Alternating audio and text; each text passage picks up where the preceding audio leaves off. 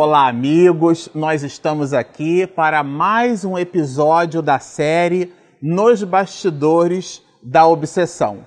Hoje nós estamos num lugar diferente. No episódio anterior, se vocês perceberam e assistiram, nós gravamos né, no Recanto de Joana, que é um espaço que fica em frente à casa do Divaldo, né? justamente no dia de seu aniversário. Nós almoçamos com ele, foi uma maravilha, né? Os vários filhos da alma que aos 91 anos de idade fez Divaldo, ele colecionou nessa estrada de luz. E aproveitando a nossa presença aqui, né, para um workshop que ele ministrará amanhã, é, nós aproveitamos esse espaço maravilhoso. Vocês podem perceber aqui ao fundo, né? É um recanto ótimo para reflexão, para leitura, para o estudo, e nós resolvemos aproveitar esse espaço maravilhoso para fazer a nossa gravação, a gravação do episódio de hoje, que a gente vai continuar trabalhando com vistas ao capítulo primeiro, que dá início aí à sequência de informações dessa história romance que Manuel Filomeno de Miranda traz para nós. É, no episódio passado, nós terminamos falando sobre os meios de combater a obsessão, que é muito comum falar sobre obsessão. Mas e os meios de combater a obsessão? E, de verdade, é, gostaríamos de começar com essa, com aquilo que rastreamos aqui em vermelho, né?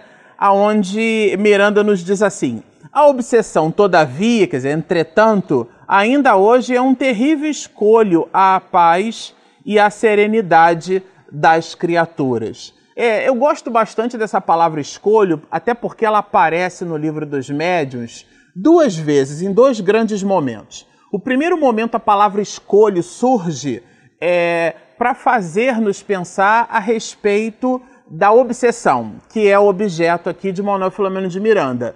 E o segundo, para tratarmos é, da identidade dos espíritos. Então a palavra escolho surge e aparece duas vezes no livro dos médios com, esse, com vistas né, a esse significado. Aqui o Miranda fala né, que a obsessão é um escolho muito alinhado com essa palavra em sendo utilizada pelo próprio livro dos médiuns. E ele cita aqui, a gente arrastou aqui em amarelo, né, a etiopatogenia, isto é, é, a causa, né, ele considera que a etiopatogenia né, seria o estudo da causa, da origem das doenças. Então, Miranda considera que a obsessão como sendo uma doença, uma doença da alma, mas é uma doença. E, e o objetivo é, dele nessa reflexão é justamente fazer esse contraponto, né? Porque quando a gente observa que a obsessão ela é um escolho, e o livro dos médiuns fala sobre isso, né? E ele chama isso de, de doença, é para fazer-nos refletir. Se é uma doença da alma, o que é que em nós precisaríamos trabalhar para que de verdade essa doença fosse em nós extinta, né? Então a gente resolveu destacar aqui, olha, Miranda nos diz assim: obsessores a milenarmente vinculados ao crime. E aqui o crime, a gente não cita o crime como sendo aquele atentado à vida alheia, né? Existe o crime em relação às leis de Deus. Então, quando nós transgredimos as leis de Deus, nós também é, cometemos crimes. As leis humanas, algumas, muitas, é, dispensam as pessoas de determinadas faltas, em determinados decessos, mas às vistas de Deus, né, a, a, muitos dos decessos que cometemos, esses decessos são transgressões às leis divinas. E aí super recomendamos de todos vocês que observem a terceira quarta parte do livro dos Espíritos, aonde Kardec nos traz, e há quem diga que foi dali que surgiu né, o Evangelho segundo o Espiritismo, aonde Kardec nos traz as leis morais da vida. Essas, então, as leis morais reportadas aqui ao texto, né, é justamente é, esse crime que Miranda se refere. Mas vamos continuar. É, Miranda nos diz assim: na Terra, igualmente, é muito grande o número de encarnados que se convertem por irresponsabilidade e invigilância em obsessores de outros encarnados.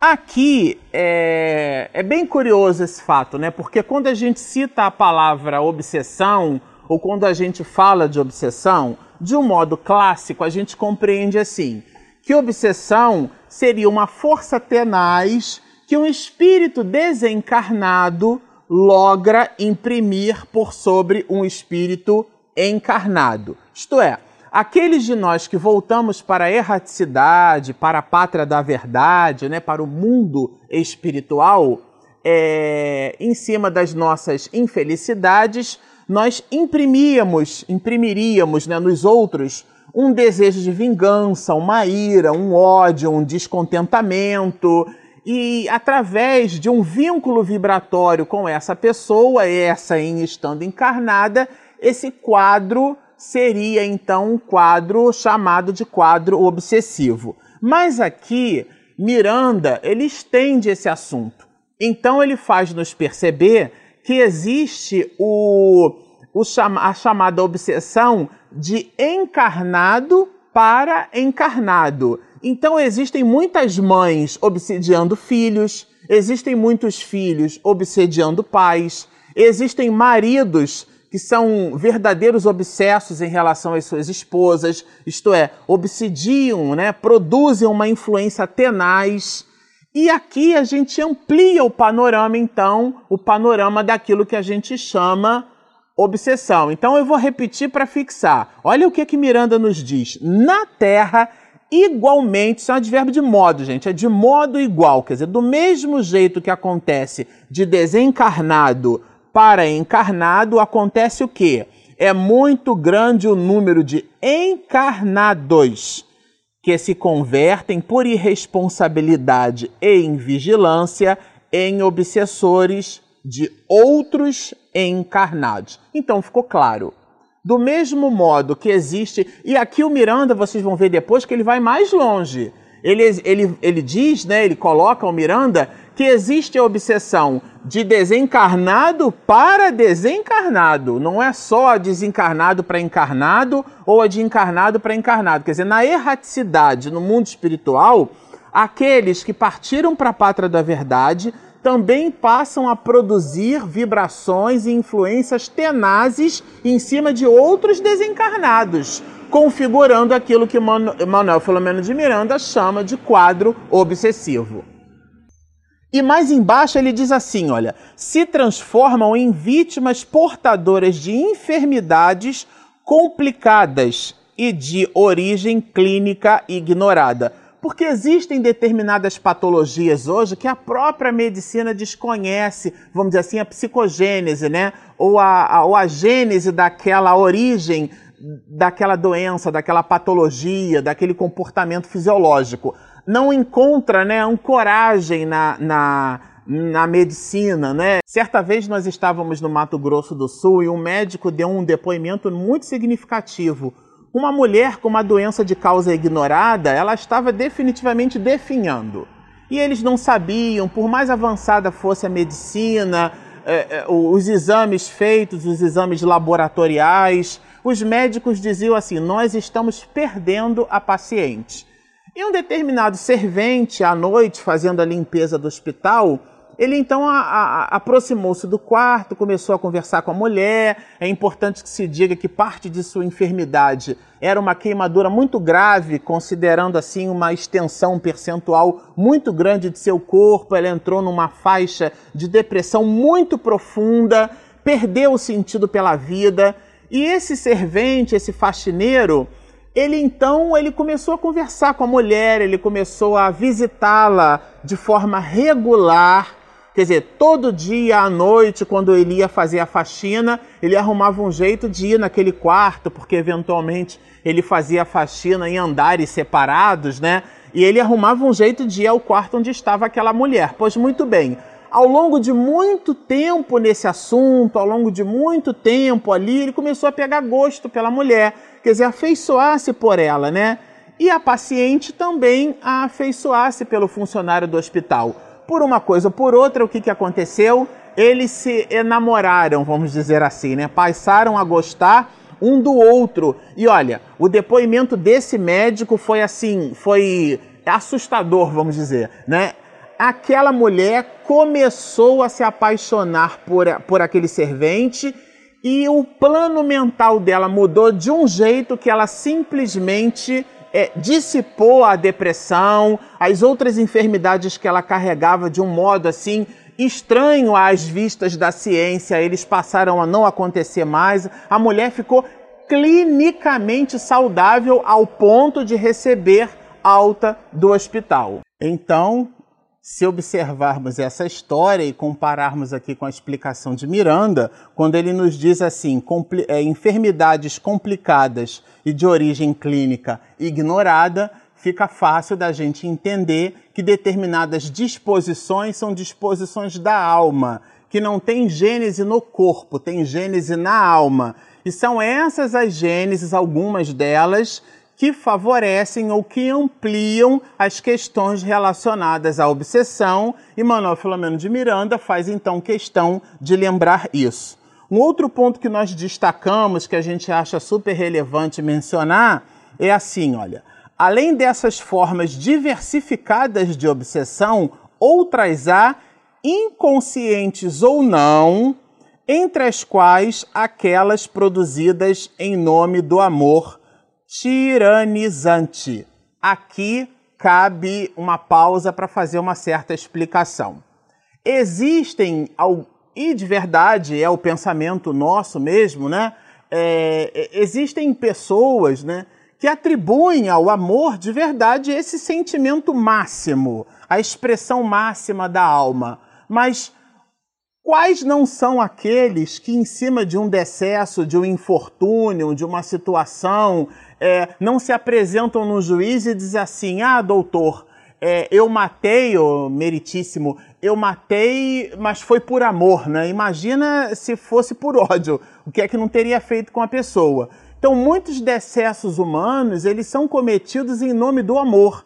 Às vezes é uma relação entre mãe e filho e que sufoca o filho.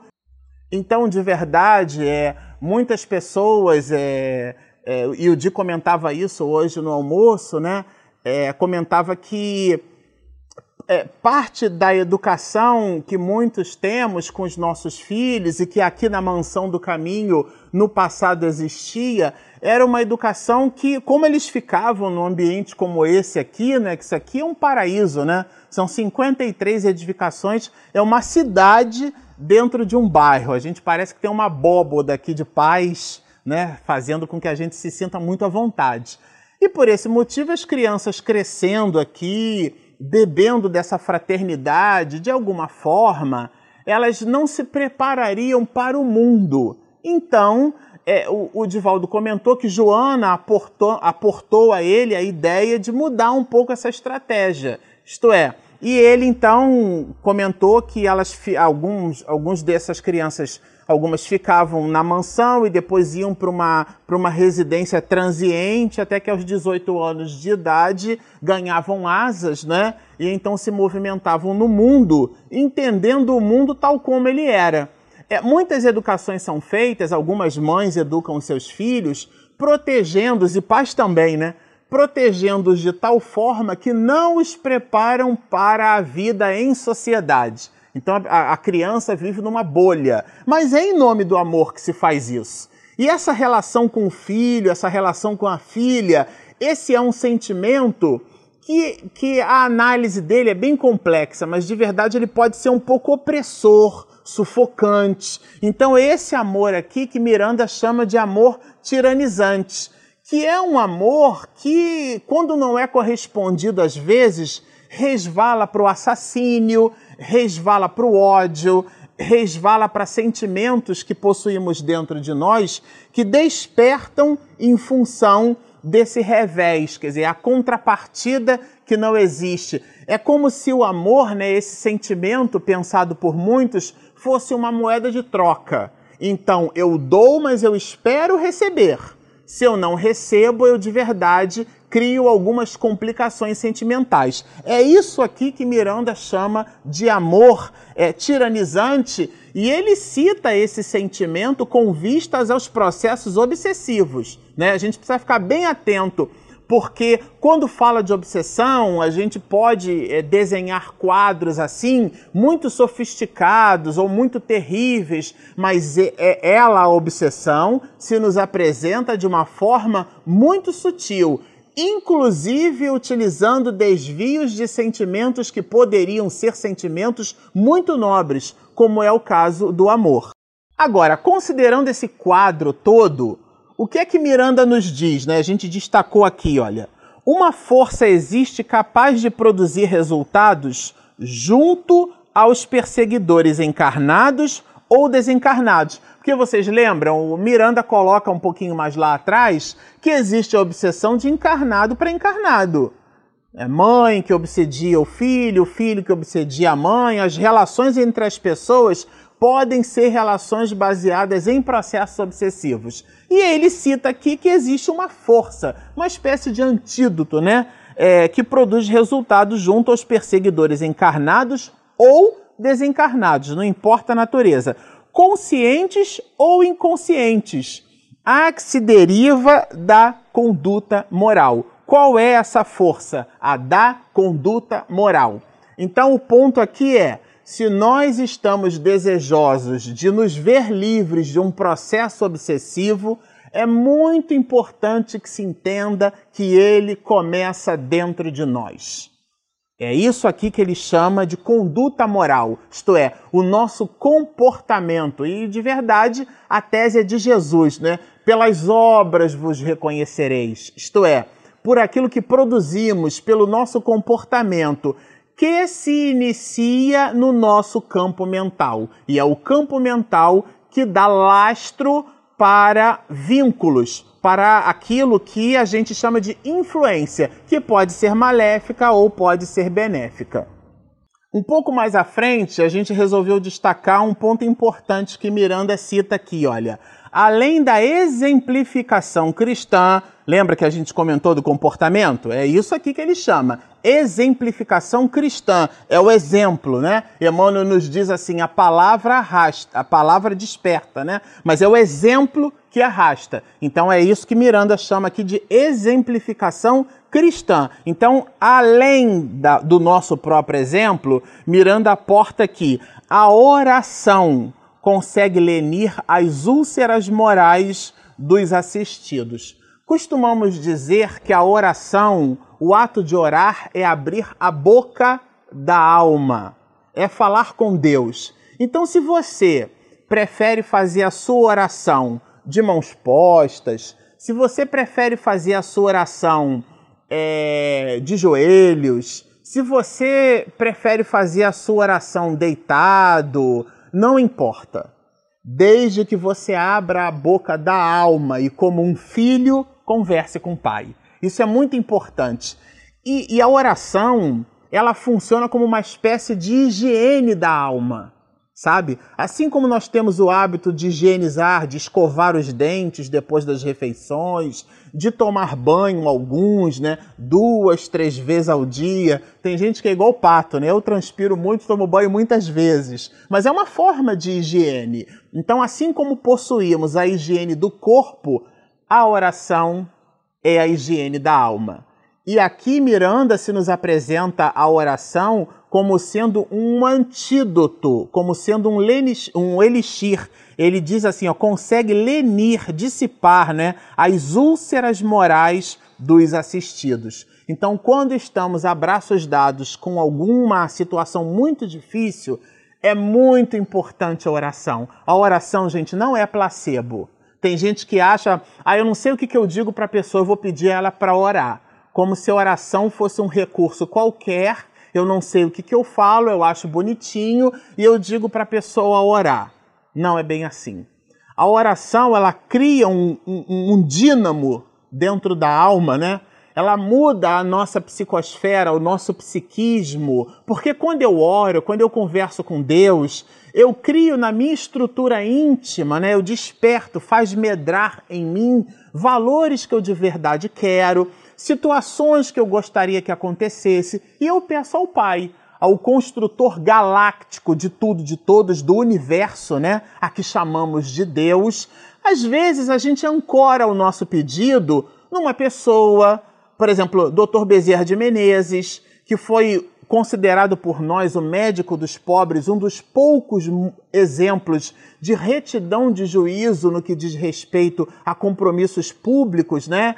É um exemplo aí para os dias de dificuldade do século XXI. Ele, o Dr. Bezerra de Menezes, chegou ao ponto de doar seu próprio anel de formatura porque não tinha o que dar, clinicava gratuitamente, era um homem bom, era um espírito nobre. É muito comum uma pessoa passando por uma dificuldade, por exemplo, é uma doença, ela peça para o Dr. Bezerra de Menezes. Quem não conhece a história de Francisco de Assis e de muitos outros vultos na história da humanidade que são almas muito nobres, muito boas.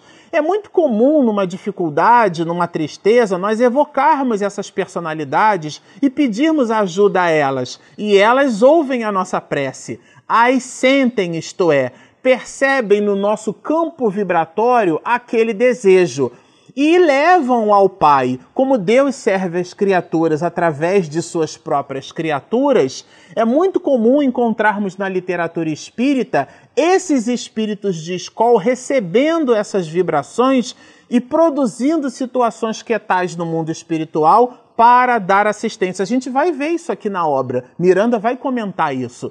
Então o ponto aqui quando ele diz, né, que além, além, quer dizer, além dos recursos do exemplo, nós também temos o recurso da oração. Esse é um recurso que a gente não pode esquecer quando estamos a braços dados com processos obsessivos, precisamos dele nos utilizarmos. E Miranda continua, eu destaquei em verde aqui, né? Modificação radical do comportamento. O que é que queremos dizer com isso? Alguns, muitos de nós dissemos assim: eu quero mudar. Mas a pessoa de verdade continua com os mesmos hábitos que os vinculam a essas entidades tão sofredoras quanto elas mesmas e então não podem dizer que querem mudar. Porque quando eu digo que eu quero mudar, quando eu digo assim, não, eu quero modificar, eu quero sair dessa situação triste, ou por exemplo, um revés financeiro, eu quero modificar esse cenário comportamental. Quando assim nos expressamos, nós estamos dando para nós o ônus e o bônus desse desejo. O que é que significa isso? Eu preciso abandonar o homem velho. Se observarmos com certo cuidado o Evangelho segundo o Espiritismo, no capítulo 5, né? O Evangelho segundo o Espiritismo trata das causas anteriores e das causas atuais das aflições. Muitas das nossas dificuldades não têm nada a ver com o obsessor.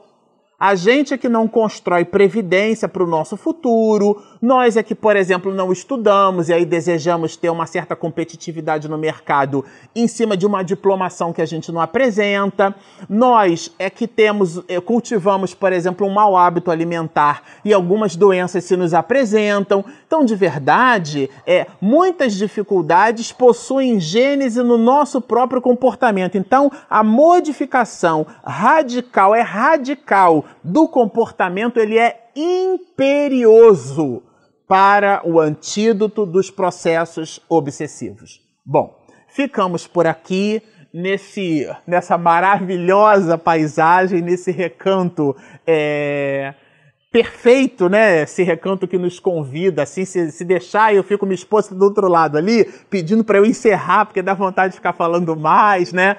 E para aqueles que pegaram, né, que chegaram no, no YouTube e encontraram esse vídeo pela metade, aonde nós estamos? Nós estamos em Salvador, na Bahia, é, em Pau da Lima, num espaço da Mansão do Caminho. É um espaço é, é maravilhoso, com 53 edificações. A Mansão do Caminho é o braço de assistência e promoção social do Centro Espírita Caminho da Redenção que aliás, hoje à noite nós estaremos é, assistindo né, uma conferência de Divaldo Pereira Franco com vistas aos seus 91 anos de idade. Ficamos por aqui. Postem os seus comentários, façam as suas observações, produzam as suas perguntas. É, o, os comentários de elogio nos servem de estímulo. A gente fica muito contente, eu e minha esposa, Regina Mercadante. Nós os respondemos na medida do possível. Então, continuem postando, convide seus amigos. Se você ainda não se inscreveu, aperte ali naquele vermelhinho, inscreva-se aqui, aperte o sininho para receber as notificações, acompanhe os nossos vídeos, sigam conosco. Muita paz.